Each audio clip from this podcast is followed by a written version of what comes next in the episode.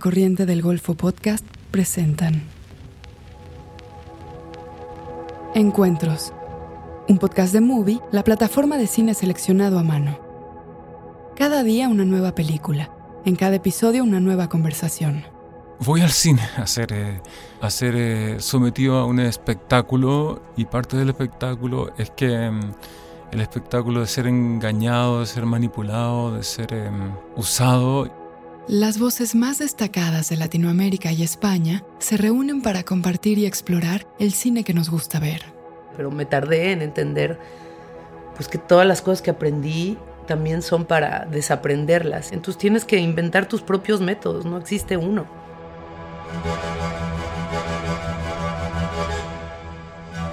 En este episodio se habla de la teatralidad como una posibilidad expresiva poco explorada en el cine latinoamericano. Ilse Salas es una actriz mexicana de cine, series y teatro, reconocida internacionalmente por su papel protagónico en Las Niñas Bien, de Alejandra Márquez Abella, película seleccionada en Toronto y premiada en Málaga. Su experiencia cinematográfica abarca producciones tanto industriales como independientes, en las que demuestra un interés por registros tan disímiles como la comedia romántica y el drama social.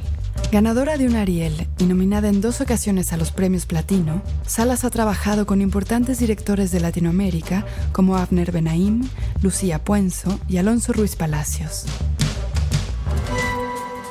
Por otra parte, Guillermo Calderón es un dramaturgo chileno con un profundo compromiso político y guionista de algunas de las más importantes películas de su país en la última década, como Emma, El Club y Neruda, todas dirigidas por Pablo Larraín y estrenadas en Venecia, Berlín y la quincena de realizadores de Cannes.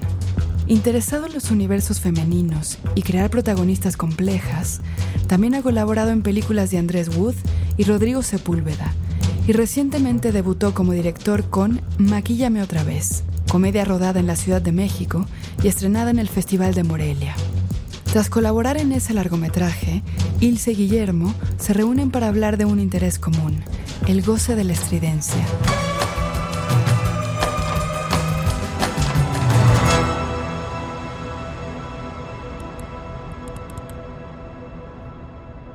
Listo. Buenísimo, ahí llegó Guille. ¿Cómo estás, Guille? Bien. Bien, recuperándome de, la, locura del trabajo, como siempre. ¿Y tú en Londres? Yo estoy en Londres, pero tú estás en Chile. Oye, sí, ¿verdad? Porque te sí, ibas a Alemania, según lo último que supe. Sí, estuve en Alemania, ahora en Múnich, eh, por eh, un mes y medio dirigiendo una obra de teatro allá, en un teatro que se llama Residence. Y la terminé y volé acá hace una semana y ahí empezó el colegio, empezó toda la, la vida cotidiana fuerte. Ah, pues Así que, sí. Ah, qué chido, Guille. Sí. Una de las cosas que a mí más me, me emociona esta conversación es que siempre, o sea, eres como tan teatrero y me tocó a mí la suerte de estar en tu ópera prima, pero, o sea, sí siento que es como, son como dos planetas aparte y en el que coincidimos, pero pues nunca tuvimos oportunidad de, de hablar largo y tendido del asunto, ¿no? O sea, como la diferencia del teatro en el cine o el teatro dentro del cine. Y me da mucha curiosidad cómo fue tu shock después de, como de básicamente habitar el teatro, de repente llegar a un set. Episodio 1. ¿Quién le teme a la estridencia? Eh, es, es, durísimo porque uno cree que es parecido, pero no es tan parecido. Pero, pero yo, yo em, he hecho clases de dirección, he hecho clases de actuación, tengo esta relación especial con actrices, con actores, he dirigido teatro, he trabajado en otros idiomas y en otros países. Entonces sentía que tenía algunas como ideas de cómo enfrentarme a este lugar totalmente distinto. Pero honestamente siempre me, me había interesado en directores y en películas que, que, que hubieran hecho el paso de cine a teatro. Entonces siempre pensé que mm, era posible. Entonces yo cuando hace mucho tiempo vi una, vi una película de Nikita Mikhalkov, que es una película rusa del año 77 o, 78, que se llama Pieza inconclusa para piano mecánico, que es una adaptación de, de Platonov de Chekhov y una combinación con otros cuentos de Chekhov que la montan y se, se construyen una película que es como un clásico ruso, pero no solo es clásico, sino que porque es una, una interpretación de Chekhov que es muy eh, útil verla, como cuando uno quiere entender a Chekhov, hecha por legítimamente por, por rusos en aquellos años, conservando el estilo ruso, esta cosa chejoviana. Entonces, yo decía, qué maravilla que pudieron ah, pasar de algo tan teatral literario como Chejo, algo tan cinematográfico. Entonces siempre me fijaba en esas películas que fueran capaces de, dar ese paso y decía, bueno, si ellos lo hicieron, eh, yo puedo hacerlo. Principalmente basado como en una especie como de trabajo de actuación y todo eso. Así que yo creo que em, si se hizo antes, ¿por qué no se va a poder seguir haciendo en el futuro? Entonces eso como que me dio el ánimo. Claro que entrar al set era como... Eh, Aterrador. Es aterrador, sí. Una de las cosas que me aterró más fue el tiempo. El tiempo, el tiempo, el tiempo, el tiempo. Sí, eso es muy, muy, muy fuerte. No, es, que, mm. e, es que eso, o sea, el, el factor tiempo también cambia toda la dinámica de cómo abordamos. Bueno, tú eres actor también y lo sabes, pero cómo abordas un personaje. Es decir, en el teatro tienes mucho más tiempo y posibilidad con ello de probar un montón de cosas. Sí. Y, en un set, no, o sea, pareciera que tuvieras que tener, o sea, esto que llaman muchos directores el factor sorpresa y que lo, que lo pelean mucho, eh, como, bueno, Pablo Larraín, ¿no? Lo, ha dicho, como que él no quiere perder la sorpresa, bueno, muchísimos lo han dicho, pero que no le gusta ensayar, y así hay un montón de directores y directoras, porque se pierde el factor sorpresa, pero también se pierde la posibilidad de explorar un montón de posibilidades. Pero tú, ¿cómo te formaste tú en, en actuación? ¿Te formaste en cine, en teatro? ¿Cómo, ¿Cómo fue? Yo me formé en teatro, estudié en una escuela como de una de las vacas sagradas del, del teatro en México, que no era mexicano, era un polaco. Se llamaba Ludwig Margules y estudié, fui la última generación egresada de su escuela que se llamaba el Foro Teatro Contemporáneo.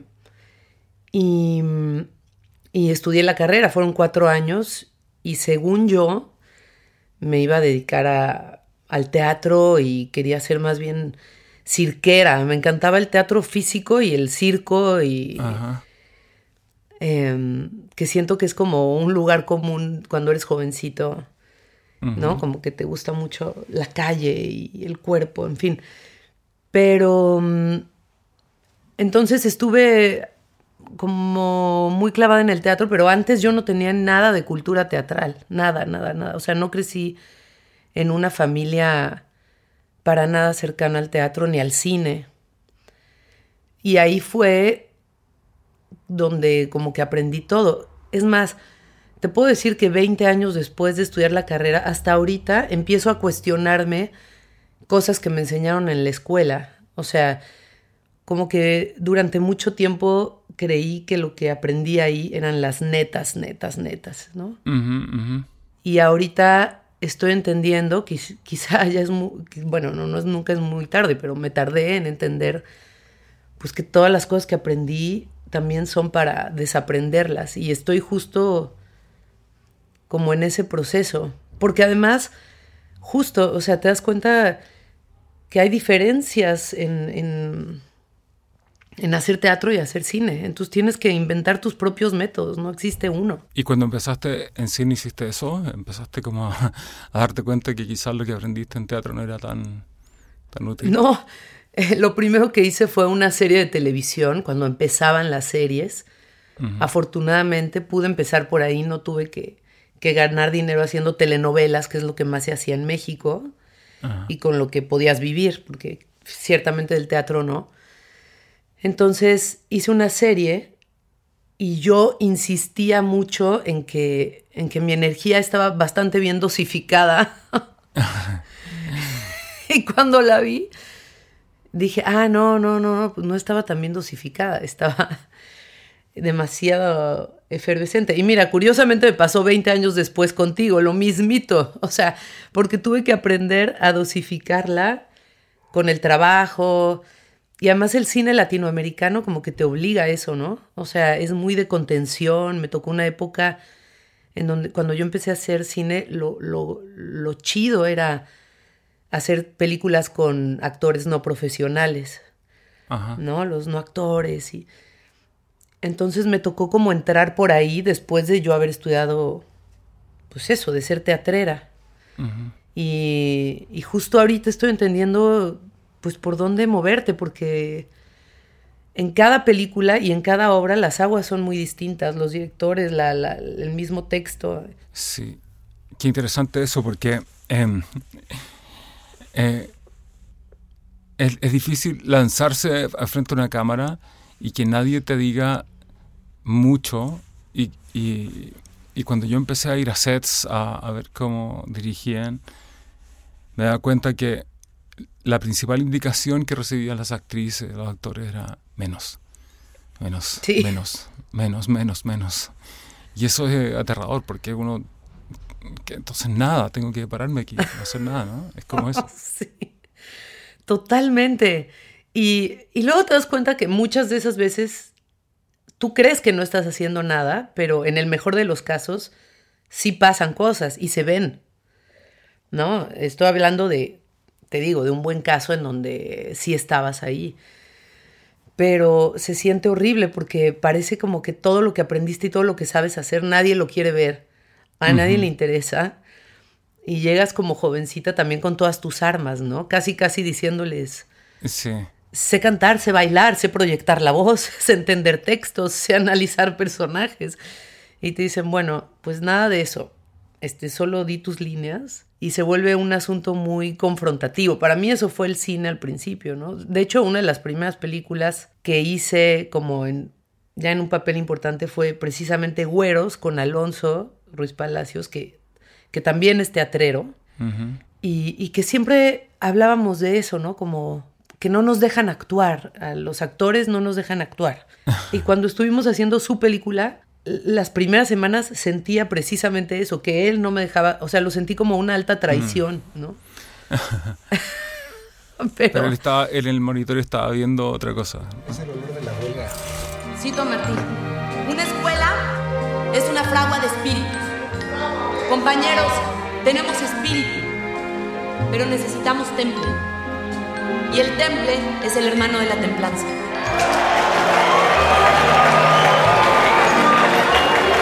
La propuesta del Colegio de Ciencias que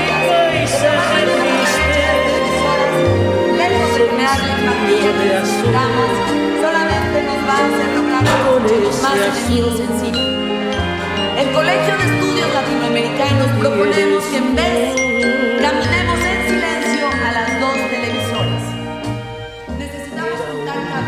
¿Esa es la de la radio? Acabamos de escuchar un fragmento de Güeros, de Alonso Ruiz Palacios. A mí me encanta, mm, a mí me gusta el exceso, me gusta el, el melodrama y me gusta el arte del, de, como por decirlo así, pretenciosamente, el arte de la actuación excesivo y grande, porque em, a veces siento que em, no, se, no se llega a, ciertos niveles de actuación o de dramatismo por, por, eh, por, crear un cine puro, un cine de imágenes y de emociones, en donde la actuación es una pieza más y, y también a veces hay, hay pudor porque el, el, el, exceso está asociado con cine de género, con cine o con cine, qué sé yo, más simple, no sé, em, más popular.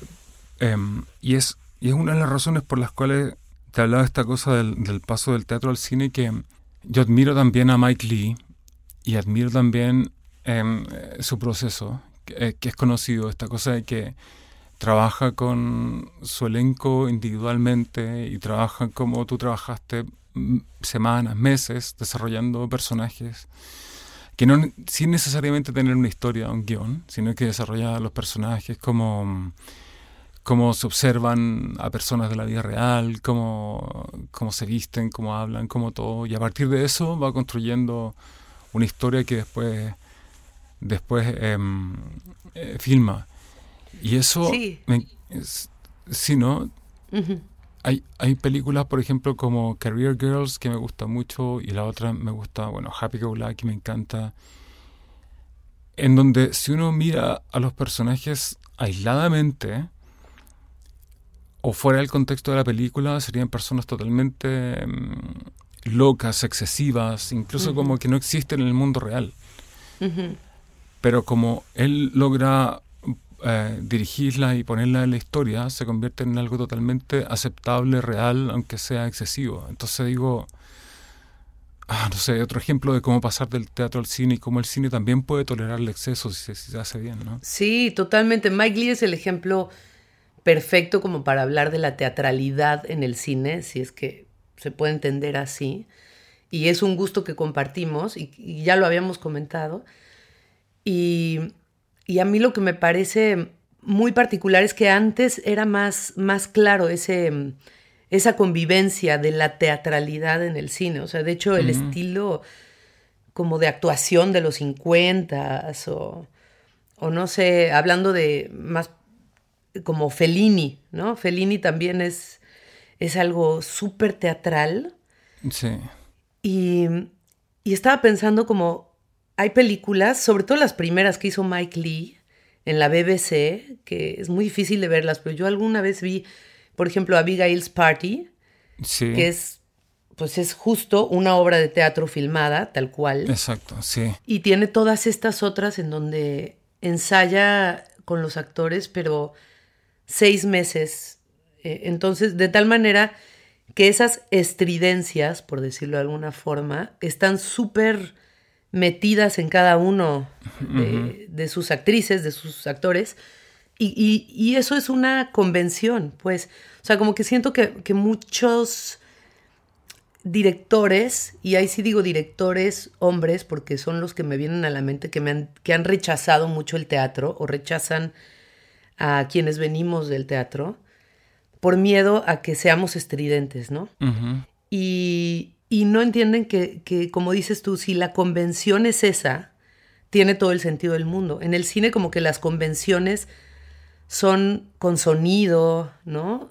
Pues creo que sobre todo con sonido, pero actoralmente también puedes crear convenciones y, y son muy divertidas y muy especiales de ver y ciertamente, según yo, sí se alejan mucho de mucho del cine latinoamericano que hemos consumido o al menos en mi, pues sí, en estas, en nuestra época nos tocó mucho de eso, ¿no? Como casi casi un cine documental, más bien.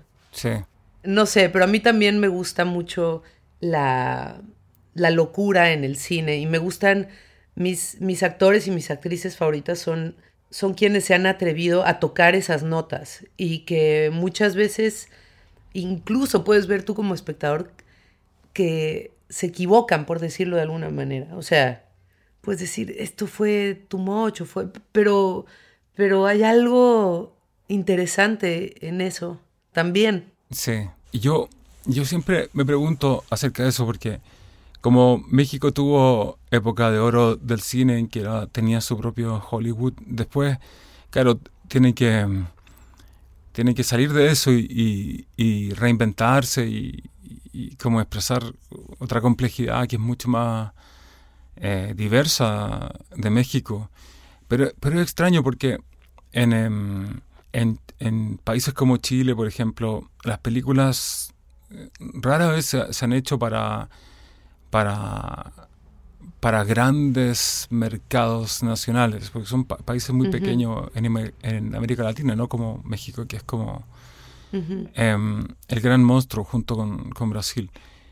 Em, pero en Chile hay mucho de, mm, de hacer películas para que sean apreciadas internacionalmente.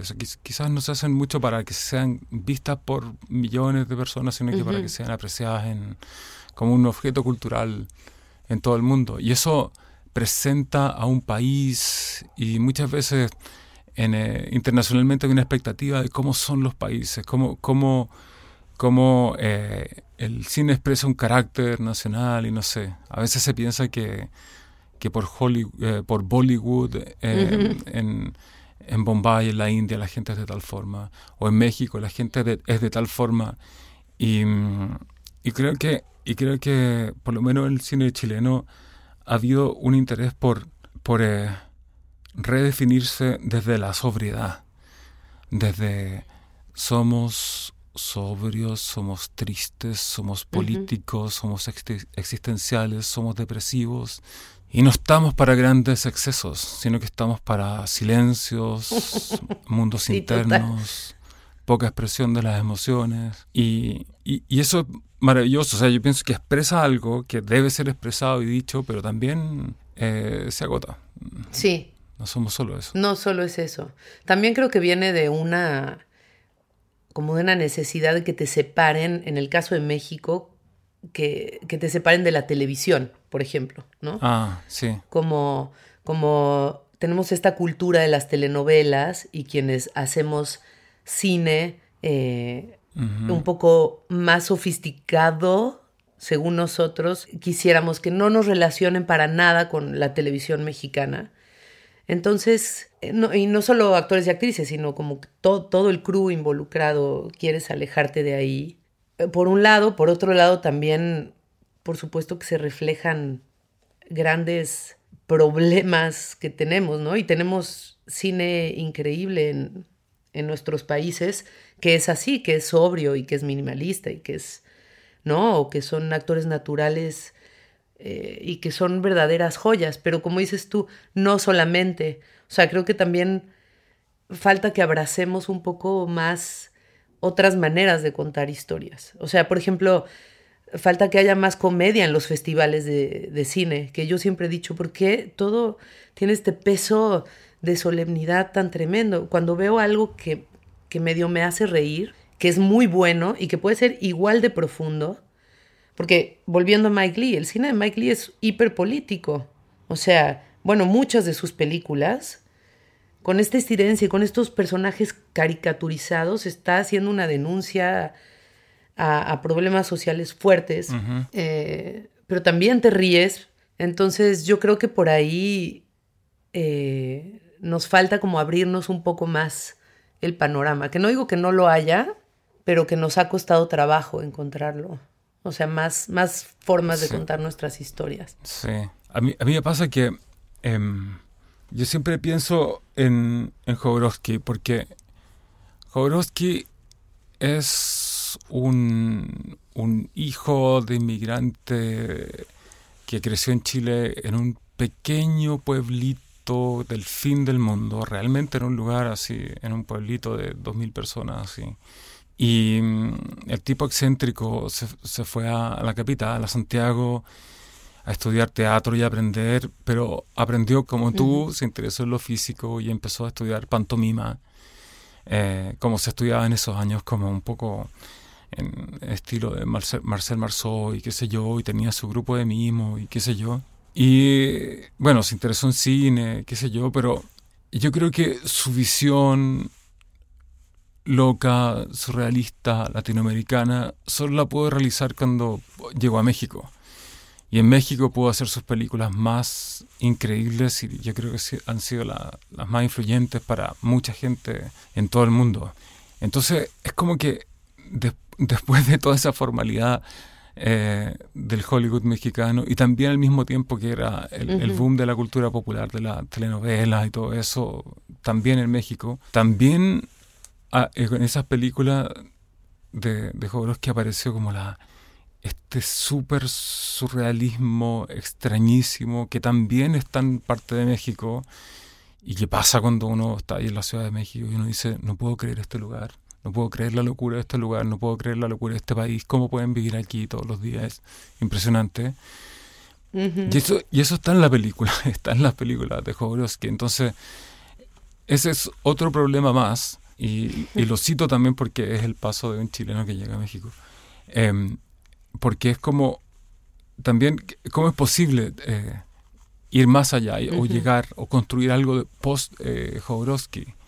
Y, y, se, y, se, me ocurre que, que es, que es, es también yendo a buscar como esta cosa más íntima, más, más, em, más privada, más, más dura quizás de la vida privada mexicana, que es como, siento que mucho, es mucho del cine más, em, más serio, más, más de arte que se hace ahora en México. Intermedio. Movie, la plataforma de cine en línea que presenta una selección con curaduría. Películas increíbles, interesantes y hermosas de todo el mundo. Obras maestras del cine, retrospectivas de directores, programas especiales, estrenos exclusivos y selecciones de los principales festivales de cine del mundo. Siempre hay algo nuevo por descubrir. Para ver lo mejor del cine en streaming, visita movie.com diagonal encuentros y prueba Movie gratis durante 30 días. Esto es mubi.com diagonal encuentros para obtener 30 días del mejor cine gratis. En este espacio, Ilse Salas y Guillermo Calderón hablan de algunas de sus películas favoritas. Vas, Guille, tus películas. Películas. Pensé tanto en, las que ya habíamos, eh, habíamos hablado, pero. Pero. Mm, hay una película que me encanta. Cuando yo estaba pensando en México, eh, una película que me marcó mucho, que fue la película em, El Triángulo de las Bermudas, donde actúa John Huston que es una película que dirigió un director que se llamaba Cardona y que dirigió muchas películas de género en los años 60 y 70. Y esta es una película de terror que ocurre básicamente arriba, arriba de un barco. Actúa John Huston, creo que es el primero que, que muere. y hay una muñeca embrujada. Amé esa película porque la vi creo que cuando a los pocos años de que había salido. Es una película absolutamente de género con fuerza, con surrealismo melodramático, con, con actuaciones fuertes, excesivas, con fantasía, con, con, con un, con, con, un barco que básicamente está sobre una piscina, no está en el mar, pero no importa porque hay neblina y hay colores y, y está John Huston. es una de las películas más extrañas que he visto en mi vida. Pero para mí eso durante mucho tiempo fue México, más que las telenovelas. Mm. Es, es, eh, una, una mm, eh, desinhibición absoluta, una locura, un, una, una admiración por el horror, por la muerte y por toda la complejidad. Esa es una de mis grandes películas marcadoras de, de la infancia mm. y que hasta ahora cuando la puedo eh, cuando puedo la veo no sé si pueda yo decir una película tengo como directores y directoras en la cabeza pero bueno si hablamos de, de, las que me marcaron, en, o sea, muy al principio, eh, Tarde de Perros de Cindy Lumet. O sea, es la primera vez que yo vi una película en donde los actores me, me hicieron temblar literalmente. O sea, me sudaban las manos. De entrada el guion me parece genial. O sea, este hombre queriendo asaltar un banco para cambiarle para la operación de cambio de sexo a su amante. O sea, me parecía tan, tan, tan fantástico. Yo la vi cuando tenía como 15 años. Y pues no era el cine que veíamos. O sea, yo lo vi en la tele a la una de la tarde. No podía creer lo que estaba viendo y no podía creer lo que estaba sintiendo, porque la emoción de esta dupla de actores me, me rebasó. Y bueno, y diría, ahorita dices tú también, como más actualmente, estoy enloquecida con... Me encanta, bueno, hablando de cine latinoamericano, sí soy muy fan de Lucrecia Martel, que a lo mejor es un lugar común total, pero no me importa. Eh, me encanta lo que hace y, y, estas decisiones, hablando de cosas raras en el cine, o sea, pensando en Sama, por ejemplo, eh, como el vestuario, ¿no? De repente ves estos como una suerte de soldados negros, pero en calzones, pero con... O sea, tiene una serie de decisiones que no sé si llamarlas teatrales, pero muy osadas. Y tiene una capacidad de crear una convención en cine muy inteligente, muy brillante y, y muy, no sé, avasalladora. Son películas que veo y que pasan los años y, y sigo pensando en ellas. Eh, me encanta también Nuri Bilge Ceylan, que es este director turco, y acabo de ver recientemente una película que se llama eh, el, el, Peral Silvestre, se llama en español. Y también traigo como una fascinación. Me encanta el cine como turco, iraní, como de esos rumbos que yo siento tan cercanos, como, no sé, en alguna cosa con México, este, no sé. Sí, cuando hablaste de Lucrecia Martel me acordé de, mm, de la historia oficial, que es una película acerca también de, de, la dictadura y, adopción y todo eso, una película clásica de, la actuación clásica de Norma Leandro, que fue, le dieron el Oscar a la película extranjera.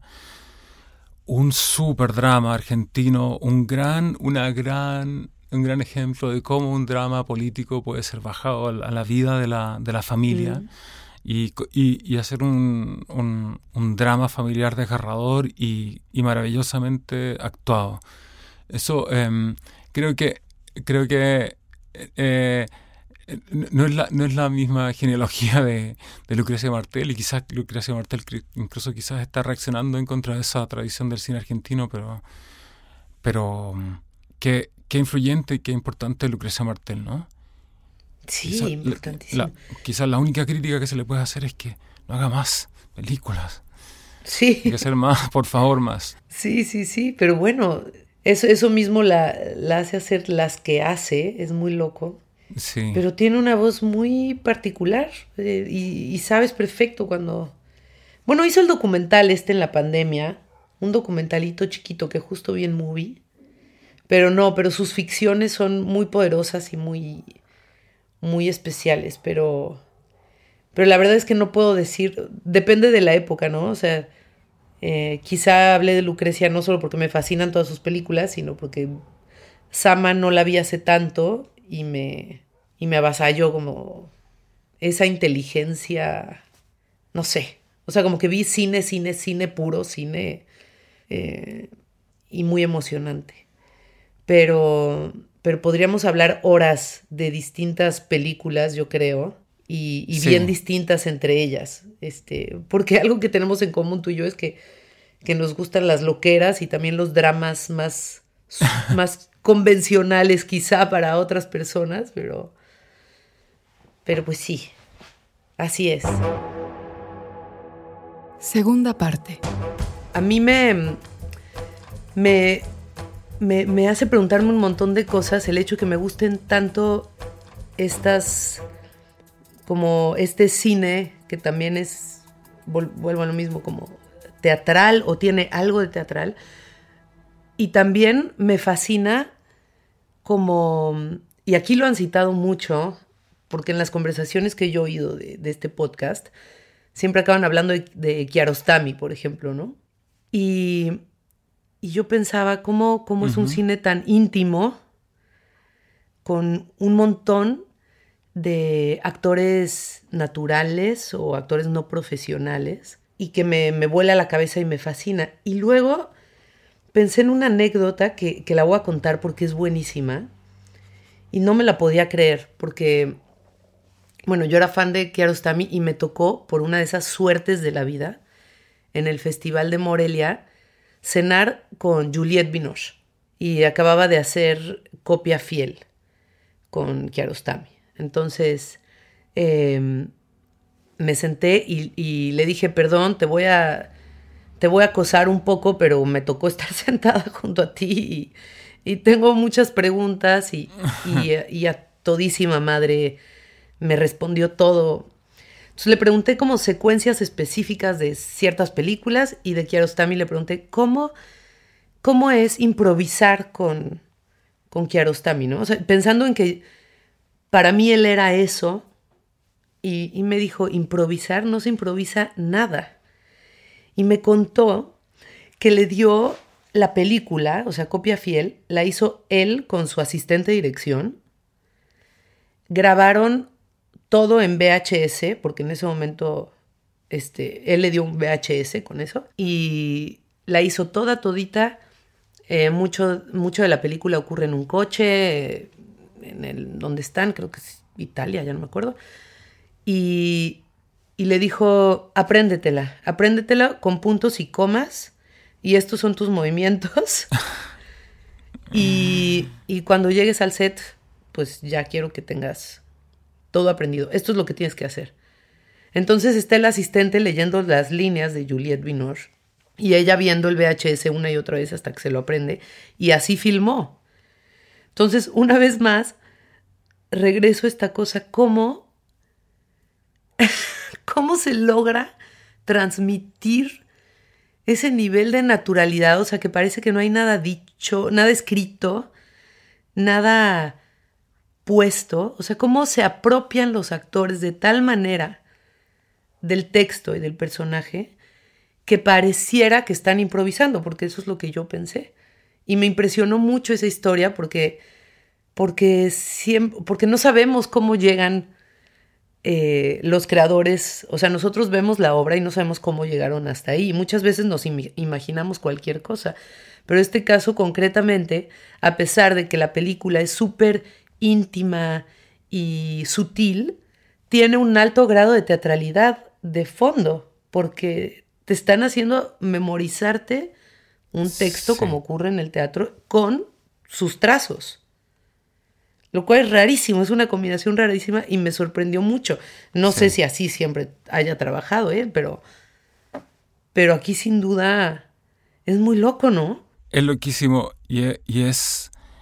Eh, ella, ella estaba feliz? ¿Le había gustado la pues experiencia o, me dijo que sí, o sea que, que lo que yo recuerdo es que, bueno, ella tiene que haber un factor importantísimo que es confiar en tu director, directora, confiar muchísimo, ¿no? En, en, su visión, en, en, que sabe lo que está haciendo, y si no sabe lo que está haciendo, sabe por lo menos hacernos caminar en conjunto, no sé. Pero lo que me dijo es que le encantó el resultado y le, y le gustó el proceso. También tengo la impresión de que es una actriz, eh, digo, solo la conocí esa noche, pero como muy humilde en ese sentido, ¿no? O sea, muy abierta a distintos modos de trabajar, lo cual me parece que es una virtud gigante en cualquier oficio, pero en la actuación mucho más, porque me ha tocado pues ver lo contrario, ¿no? Como así yo no trabajo, a mí no me gusta ensayar, a mí no me gusta tal, y como que se van bloqueando diferentes maneras de, de llegar. Y ella aparentemente no, no lo sufrió. Ah, qué, qué horror. O sea, me gusta, me gusta escucharlo, pero a mí me gusta que se, que se vea el artificio. Me gusta y, y creo que, o sea, entiendo, entiendo que que Kiarostami ha trabajado tanto tiempo con esta cosa de que uno, eh, o parte del atractivo también es no saber, no, no, entender el límite entre la ficción y, la realidad, pero cuando veo estas películas rusas que te hablaba antes, me gusta que, uno vea em, a la actriz haciendo su trabajo y haciendo sus pequeñas demostraciones de estas son las cosas que yo hacía en el escenario. O si yo te voy a ver a ti en otra película, quiero, quiero ver qué hace ahora Ilse Salas, cómo lo hizo, que me gusta el artificio, me gusta ver cómo el, em, el arte de la actuación, por decirlo así, eh, demostrado. No, me gusta esconderlo porque, porque eh, voy, al cine a ser, eh, a ser sometido a un espectáculo y parte del espectáculo es que em, el espectáculo de ser engañado, de ser manipulado, de ser em, usado y me gusta cuando se ve esa, esa técnica.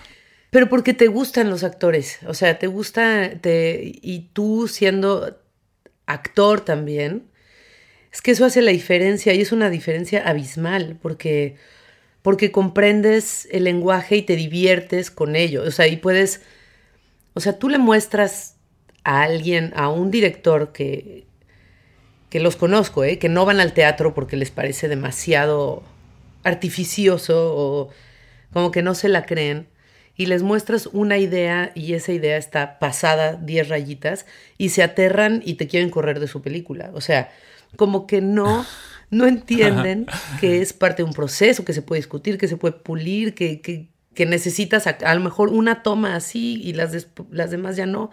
O sea, es, es como todo un viaje que no, que solamente si te gusta trabajar con actrices y actores, lo puedes disfrutar y divertirte y, y además robarte esos momentitos que, que ciertamente son, pueden ser chidos. O sea, pueden jugar a favor de, de, tu película. No sé si a favor del actor, porque qué oso, como decimos en México. Qué pena que te estén cachando ahí tus, sí.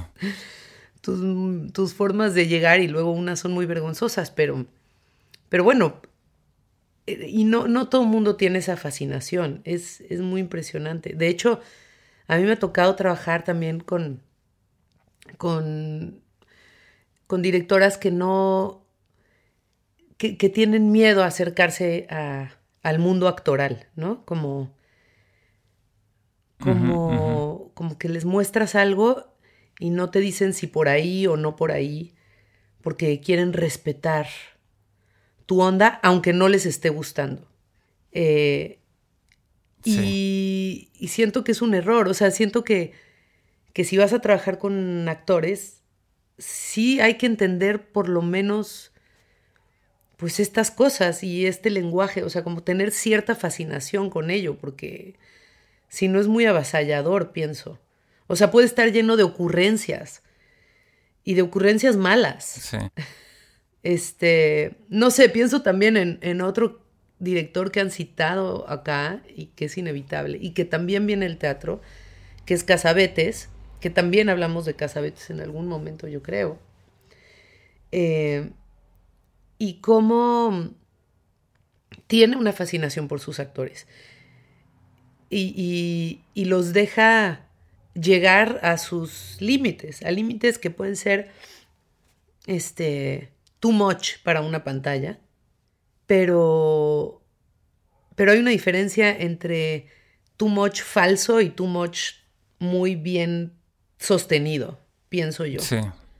sí. Y, y, pienso que los actores de Casabetes llegan a, altos niveles, o sea, como que si alguien que no se la está creyendo lo hace, es horrible de ver, pero cuando realmente están ahí, se convierte en algo fascinante y ciertamente muy teatral. Sí, sí. A mí me, a mí me gusta eh, que, que Gina Rowlands llegue a ese estado. Me gusta porque encuentro que es como que la película dejara de importar. Y lo que estamos viendo es, es un acto de amor entre, entre eh, la cámara, en este caso el director, y ella. Y él la está dejando ir a su límite, como dices tú. Y eso es lo que estamos presenciando, más allá que la historia. Y ahí, ahí, y ahí el, el estilo o el exceso ya, ya dejó de importar. De hecho, eso es lo que más me conmueve de esa película.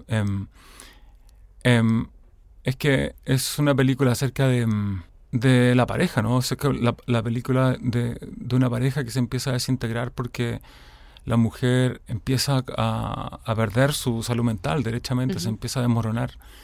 Entonces el, el, el, marido ve con desesperación cómo la mujer se desmorona y se cae. Entonces uno ve finalmente cómo se destruye y se reconstruye y cómo sobrevive una relación romántica. Pero uno sabe, porque uno ve las películas desde un lugar meta cinematográfico, de que lo está dirigiendo Casabets y Casabets tiene una relación romántica con la misma actriz, entonces es como una relación romántica organizada a través de una película, de una ficción, pero finalmente se trata de la relación de él con ella, de Casabets con, con Gina Rowlands. Por lo tanto, eh, esa es la película, más que la historia misma de la, de la ficción. Pero además también pensaba una cosa que tiene Casabetes, no, no sé si en todas las películas, pero sí pienso en Faces o no sé si viste Husbands, como secuencias larguísimas, que eso también es muy teatral. Secuencias muy largas y, y, solamente así consigues llegar a, ciertos estados, ¿no? O sea, y son bien difíciles de hacer y las tienes que ensayar. Las secuencias largas las tienes que ensayar eh, aunque haya, aunque la mayoría de los cineastas no les gusta ensayar, pero para que queden bien se tienen, por lo menos te tienes que aprender el trazo y, y bueno, en Husbands yo no sé, no se aprendieron nada porque son un desastre y nada más estás viendo una secuencia eterna de cómo van hundiéndose en el alcohol y en su masculinidad toda despedazándose. pero, pero creo que también esa es una de las cosas que tienen las películas estas que estamos hablando que nos gustan, que tienen teatralidad. Secuencias largas, como acabo de ver una, ay, de un, del rumano este que no, no me acuerdo cómo se llama, pero eh, Sierra Nevada se llama, ¿la viste? No. Que es como una, como una, un evento familiar, o sea, están como en una especie de funeral de un miembro de la familia y es toda la familia reuniéndose en un departamento además chiquitito que te sientes ahogado. Y eso, son secuencias muy largas, viendo a la familia interactuar entre ellos con una cosa muy, muy, muy teatral, que también me volví a caer y dije, seguramente esto es como casi documental y la familia realmente, pues es una familia rumana y se metieron a, a inventarse una ficción, pero... Y luego leí al respecto y no, todos, curiosamente, son actores de teatro actrices de teatro. Entonces, te digo que esa combinación es la que a mí me, me vuela la cabeza, o sea, cómo logran llegar a eso, porque ahí sí de verdad no, no notas eh, este artificio que decimos, ¿no? Que, que, es tan divertido y que a mí también me fascina, pero, pero es otra cosa que tiene. Y tienen también algo en común estos directores que repiten actores y actrices. Y que siento que también es un acierto y que es muy chingón. Y quien tiene la oportunidad de hacerlo, me parece muy genial, porque es verdad que conforme pasa el tiempo y, y vas teniendo experiencias con tu director, tu directora, aprendes a leer, o sea, se aprenden a leer las personas y me conmueve mucho estas, como estas compañías, en vez de teatros cinematográficas que se van repitiendo y van evolucionando juntos. Me parece muy genial, que es algo que hacía ciertamente Casabetes o, o que, que, hacen muchos cineastas. Este rumano, repiten a sus... Este rumano es Cristi Pulu, ¿no? Em, sí, el de la, la muerte de Lazarescu. Sí, sí. Buenísimo. Cuento las ampolletas que se queman Cuento las agujas para que no se pierdan. Cuento el tiempo que pasan en el baño. Aquí están prohibidas las duchas largas. ¿Dónde esconde el revólver? Armas no. Usted sabe que las carga. ¿Por qué me pregunta eso? Para saber qué hacer. Pero si usted se da cuenta aquí ya todo está tranquilo. El hombre llegó muy enfermo y por eso se mató, eso es todo. ¿Qué hizo para llegar aquí? Acabamos de escuchar un fragmento de El Club, de Pablo Larraín.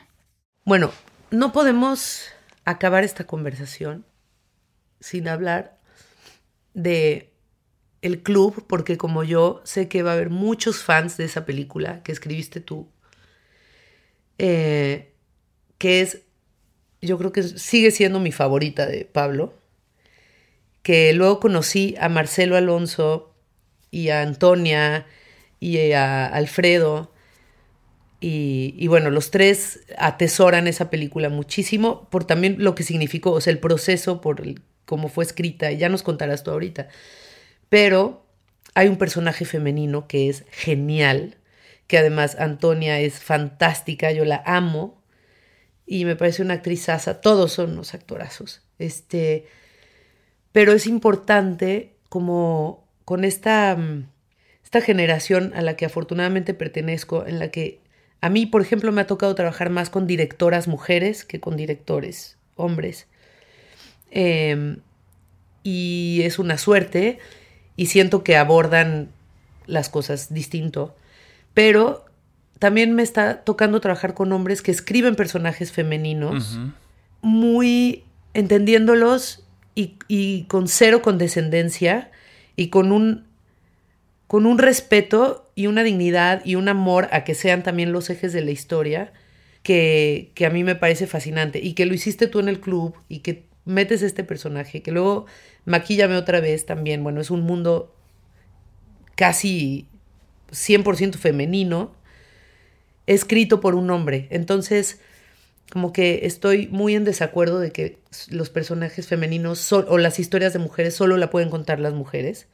Creo que también hombres sensibilizados eh, atentos pueden hacerlo y creo que tú eres uno de esos ejemplos, lo digo honestamente. Y, y bueno, por ahí suelto, suelto eso y empecemos si quieres por, por el club para que no se nos vaya esa maravilla. sí, el, eh, en, en, el club, eh, claro, la, la, premisa es que hay un hay un, eh, un, grupo de sacerdotes aislados en una, en una casa donde están protegidos y todos estos curas han sido acusados y están cierto, siendo perseguidos por distintos crímenes que incluyen todo tipo de abusos y cosas distintas. Y siempre eh, eh, pensábamos en este personaje interesante que fuera una monja que los cuidara, pero que también fuera, hiciera el rol un poco de carcelera y también de, de mm, cuidadora de, lo, de, los más ancianos y que fuera como una, una persona de rigor, pero que también tuviera compasión y fuerza y... Y, mm, y perversiones. Y perversiones, por supuesto, eh, porque ella también no solo era la carcelera, sino que ella también estaba ahí aislada porque era una especie de castigo para ella también, porque ella también había cometido uh -huh. su, su pecado en la historia. Y, y Antonia Segers empezó a desarrollar este personaje sin que el personaje estuviera totalmente escrito, porque fue, fue um, escrito eh, una película hecha rápida, este, escribiendo durante el proceso. Entonces, eh, me acuerdo que mandé esa escena, eh, la escena donde ella finalmente habla de su historia, eh, un par de, de, días antes de que, de que, la, de que la filmaran. Entonces era, era complicado porque a, Antonia, la, Antonia después me dijo, yo empecé a construir una monja que era mucho más buena, pero después me llega el, me llega el texto y era totalmente distinta. Y yo dije, genial, mejor, porque eso le, agrega otra capa de, contradicción a, a, este, a este personaje. Y después, claro, yo propuse una historia que, era, que era eh, que consistía básicamente que la, que la monja había estado en una especie de, de lío de adopción de lío de adopción en donde, donde había querido adoptar ilegalmente a una niña y que, y que la habían sorprendido y se la habían arrebatado. Una historia muy trágica y muy dolorosa que la había empujado prácticamente a la locura y por eso también ella era una mujer que había perdido el juicio, ya era como violenta y todo eso. Y claro, es, es, el, es el retrato eh, posible de una mujer. Y mm, es, complejo, es complejo escribir, obviamente, para cualquier personaje que no es uno, porque, porque uno siempre está ficcionando y eso lo tolera, obviamente, la ficción. Eh, pero en el caso de, de, escribir para mujeres, yo creo que existe una conciencia cada vez más de todo el mundo de mirar los créditos. Y mirar los créditos y ver si esto lo escribió una mujer o un hombre cuando se trata de personajes fem femeninos, ¿no? Porque es tan fuerte la tradición de, de, de, que los personajes femeninos están o ridiculizados o violentados o um, sexualizados. Cosificados. Exactamente. Es tan, es tan fuerte eso que ahora es, ha sido totalmente natural que en los últimos 20 años el cine, o, o antes incluso el cine, haya hecho un esfuerzo enorme, principalmente liderado por escritoras directoras mujeres, para romper ese canon, para romper esa, esa tradición. Y, y, y, creo que el cine ha aprendido mucho de eso. Y yo también he aprendido mucho. Y, y cuando lo hago, no es eh, tan difícil porque ahora las reglas están ahí, están escritas, están, están ahí en el cine contemporáneo hecho por mujeres.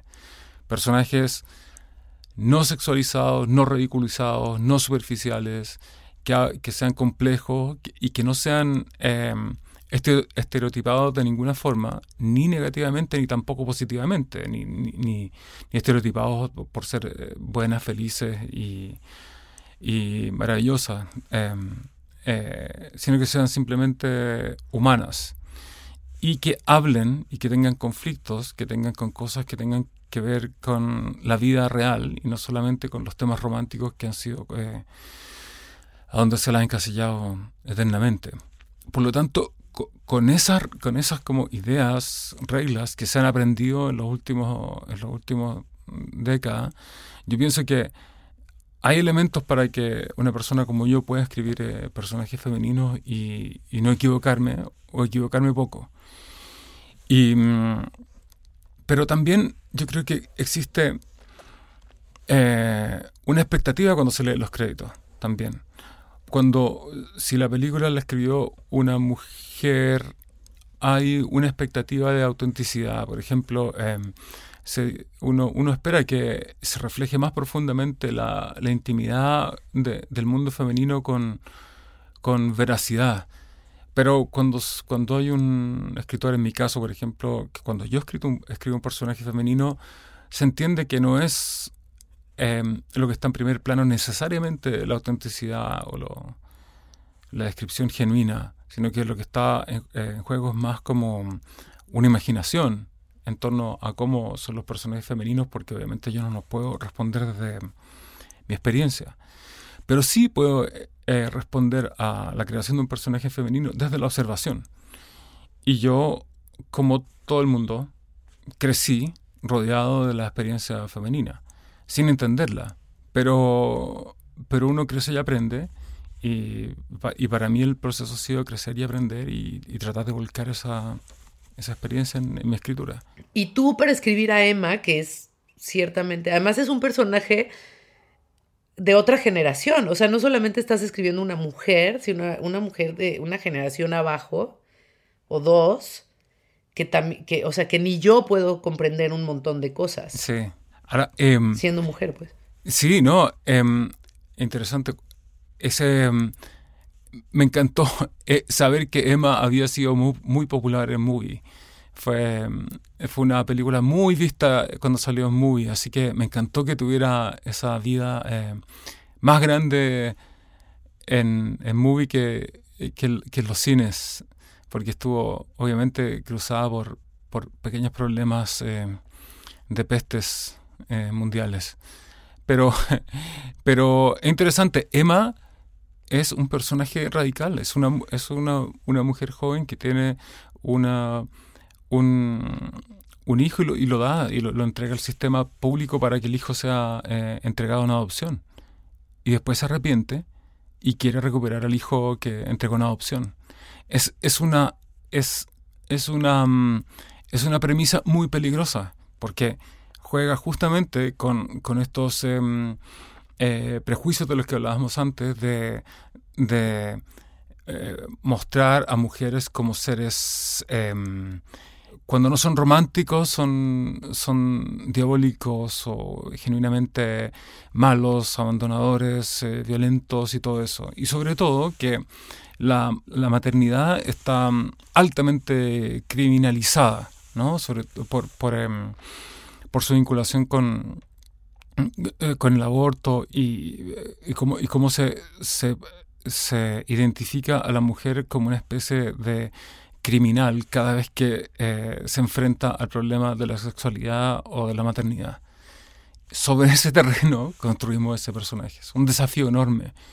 Pero, eh, pero con Pablo dijimos, eh, tenemos em, eh, dos cosas que, juegan a nuestro favor. Uno, tenemos que humanizarlo radicalmente y no la vamos a humanizar por el lado de, convertirla en, una, en un personaje sentimental, bueno, que está lleno de sentimientos y contradicciones. Tiene que ser un personaje más impulsivo, más humanamente errático eh, y que donde, la, donde, la, eh, donde las, eh, las contradicciones no sean em, explicadas, sino que simplemente sean vividas eh, visceralmente, como uno comete todos los errores que uno comete en la vida.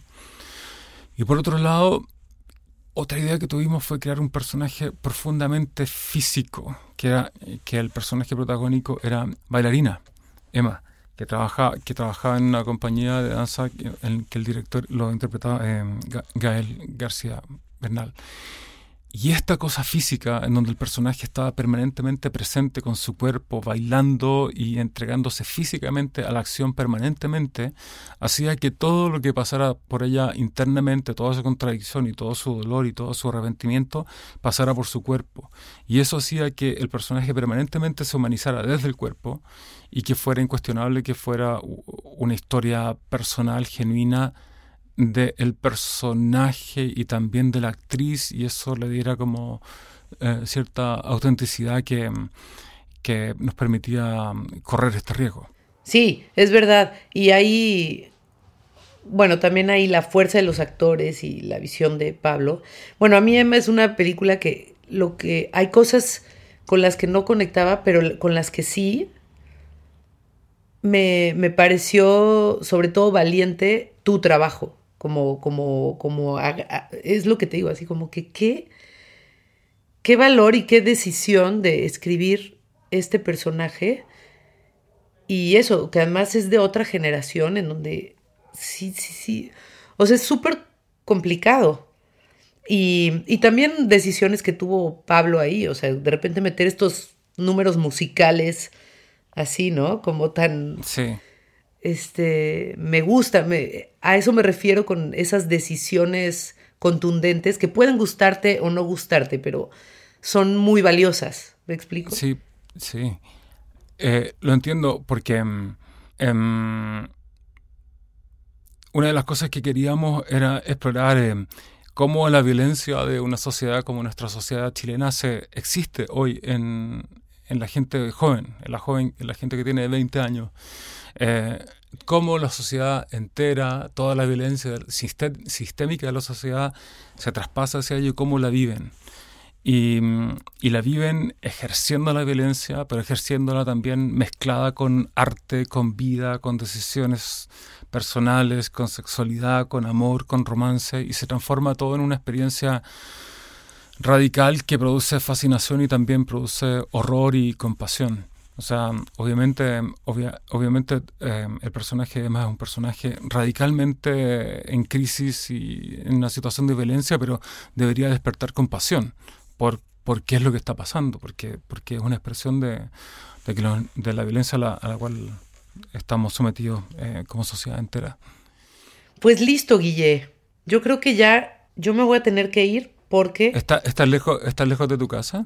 ¿O tienes no, que no, no. la ciudad? Estoy en mi... Estoy, estamos en mi casa, pero tengo que ir por mis hijos a la escuela. Ah, buenísimo. Sí, buenísimo. No, me quedó perfecto. Gracias a quienes lo hicieron posible. Pero tengo que ir por mis hijos a la escuela. Bueno, impermeable y botas. ¿Sabes que Mira, cerraron las cortinas para que estuviera mejor el sonido y es el primer día de sol que hay en dos meses. Y, te lo estás perdiendo, y te lo estás perdiendo. Por platicar contigo, ¿cómo puede ser? No, pero buenísimo porque practicamos como nunca. Sí. Ahora por fin tuvimos tiempo, así que Y es el cliché más grande decir que podríamos continuar, pero de verdad que yo podría continuar pedirnos algo de comer, algo de tomar y seguir cotorreando. Así que gracias a quienes lo hicieron posible. Gracias, Guille, por el tiempo. Sí. Genial. Y genial trabajar contigo. Espero que se repita y que nos encontremos. Espero sí. Mucho. Por supuesto. Por supuesto. Yo también. Y un abrazo grande a ti. Muy gracias a Muy también. Encuentros. Un podcast de Movie, la plataforma de cine seleccionado a mano. Cada día una nueva película en cada episodio una nueva conversación. Escucha otros episodios de nuestra cuarta temporada de Encuentros, The Movie Podcast, con Marina de Tavira, Julieta Silverberg, Peter Lanzani, Sebastián Silva, Mónica Ojeda, Catalina Saavedra, Rodrigo Sepúlveda, Mariana de Girolamo, Michelle Garza Cervera y Celina Murga. Esto fue Encuentros, The Movie Podcast con la participación de Ilse Salas y Guillermo Calderón. Idea, F.K. Karel, Sandra Gómez, John Barrenechea y Ricardo Giraldo. Producción, Ricardo Giraldo y Fernando Peña. Productores ejecutivos, F.K. Karel, Sandra Gómez, John Barrenechea, Diego Luna y Gael García Bernal. Investigación, guion y transcripciones, Andrés Suárez. Apoyo en guion y transcripciones, Fernando Peña. Edición y música original, Andrés Solís. Supervisión de edición, Javier Umpierres. Coordinación de invitados, Mónica Pérez. Marketing y comunicación, Sofía Chacón y Fabiola Quintero. Voz, Elvira Liceaga. Grabación de Ilse Salas en Inglaterra, David Harper. Grabación de Guillermo Calderón en Chile, Dante Vázquez en Filmosonido. La Corriente del Golfo Podcast y Movie todos los derechos reservados 2023.